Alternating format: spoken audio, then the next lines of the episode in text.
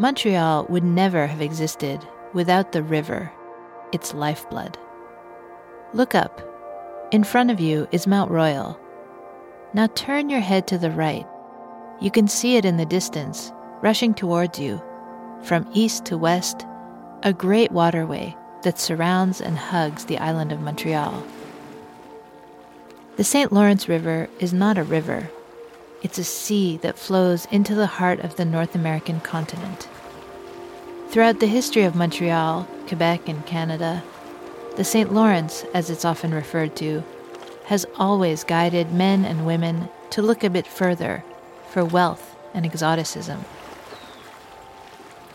Let's stay close to Mount Royal for the time being.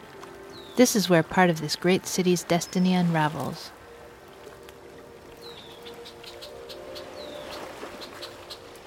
In 1534, Jacques Cartier looked at the coast as he entered the Gulf of St. Lawrence and named it the Land of Cain. He was referring to Genesis when Cain killed his brother and was condemned to cultivate a barren land. But the land in front of you, between Mount Royal and the river, is far from barren. In the fall of 1535, Jacques Cartier reached the shores of Montreal that you see in front of you. Where exactly is unknown. He was welcomed by close to a thousand Iroquois people from Hochelaga. The sailor and his crew were then invited by the natives into their village. Cartier admired their crops and how they lived with their families on this rich land. His eyes, however, quickly turned to the mountain that towered over the island. The First Nations people took Cartier to the top, where he was blown away by the view. There he noticed that the river was blocked by the Lachine Rapids. He could go no further. Jacques Cartier wanted this land to be French, and so decided to call this mountain Mont Royal, from which the name Montreal is derived. Real in Old French is synonymous with royal. Let's move to the right and go to point number two.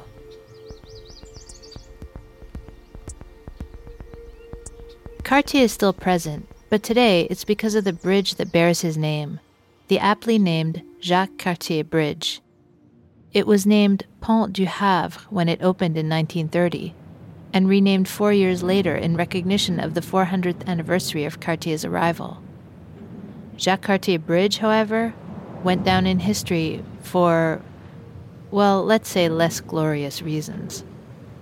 From 1926, many expropriations decimated the working class neighborhood of Sainte Marie. Building works began in the backyards of expropriated but not yet demolished residences. However, one owner, Hector Barsalou, was persistent and refused to sell his soap factory at the price offered by the city. As a result, the bridge was built with a sharp bend and was known as the Crooked Bridge. You can still see the curve today. Drivers used to call it the curve of death because it was so dangerous. Now move slowly to your right and move to point number three in the middle of the hall.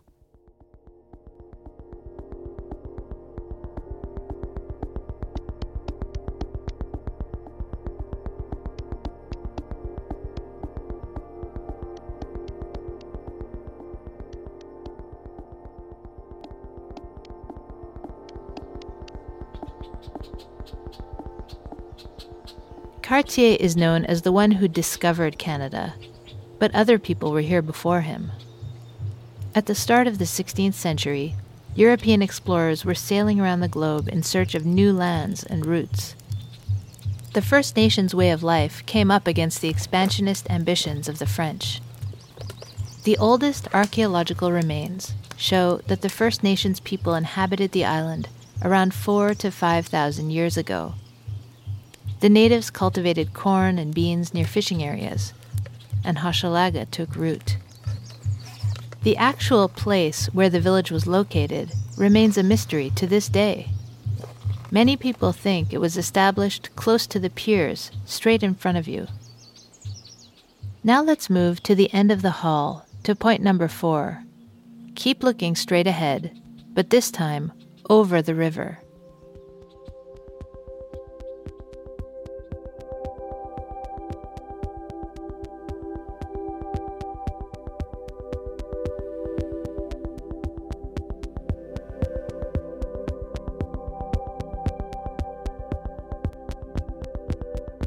Look at the geodesic sphere to the left. It's the biosphere, located on St. Helen Island, which was named by Samuel de Champlain, a giant of the navigational world. Champlain arrived in America a little over 70 years after Jacques Cartier. The First Nations people living on the island of Montreal had mysteriously disappeared. Champlain crossed the Atlantic 27 times. He marveled at the beauty of the land you see in front of you and couldn't help but leave his mark. The island of St. Helen was named after his wife, Helene de Champlain, who he married at the age of 43 when she was just 12 years old. Different times, different customs. Champlain kept trying to go further inland, following the river westward. As many before him, he wanted to find a route to China across the North American continent. Now let's move a few steps to point number five, where we'll try to picture the founding of Montreal.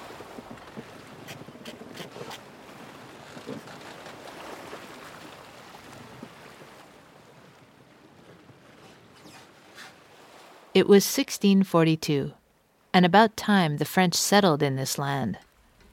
Right in front of you, on the island shores where you see the old port of Montreal and its piers, is where Sir Paul Chomedey de Maisonneuve and Jean Mance arrived.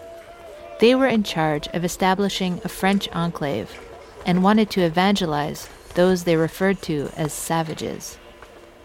The kingdom had to be populated with Christian souls. The population gradually increased over the years, the French city attracted the British, who were already well established in the 13 colonies to the south. The British wanted very much to seize all of New France. In the mid 18th century, France went to war with Britain. By 1959, nothing was going well for the French. They had lost Quebec, and the generals withdrew to Montreal. It wasn't the end of New France, they had not yet surrendered. They were there at the foot of where you stand now, barricaded into the heart of Montreal, weighing their options. What could they do? The British arrived in three columns. To your left, from the east, Murray sailed up the river with 2,200 men, along with Brigadier General William Haviland, who led a troop of 3,400 men coming from the south from Lake Champlain straight in front of you. And to your right, the largest contingent, 11,000 men, marching under the command of Amherst from Lake Ontario. So about 20,000 soldiers against 2,000 Frenchmen. With the overwhelming British army in front of them, Vaudreuil and Lévis surrendered and signed the capitulation of Montreal and all of Canada on September 8, 1760.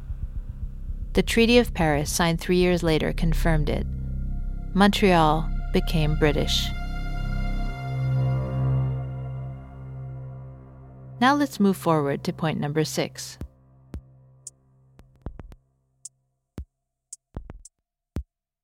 In the 19th century, the Industrial Revolution came knocking on the door of the city. The river also became industrialized. At your feet, along the riverbank, Montreal became a port of utmost importance. The arrival of the railway required a faster way to cross the river. A bridge was needed. The construction of Victoria Bridge, which you can see in the middle in front of you, began in the mid 19th century. No less than 2,000 men were assigned to the build. This bridge was no mean feat. Now let's come back up the hallway heading slowly to point number seven.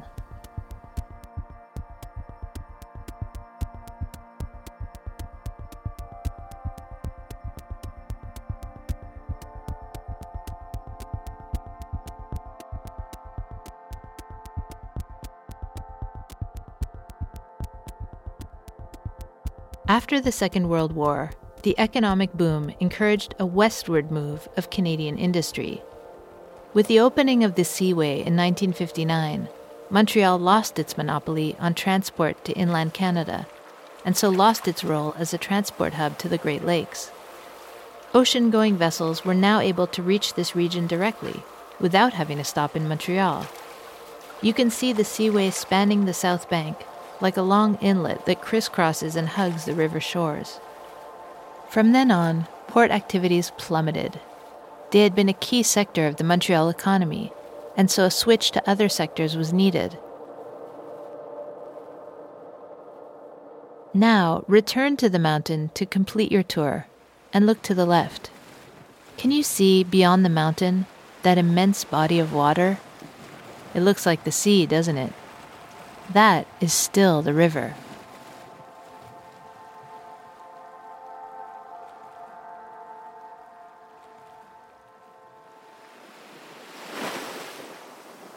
We meet up again with the man we left at the beginning, Samuel de Champlain. He not only crossed the Atlantic 27 times, but he also wanted to reach the heart of the continent.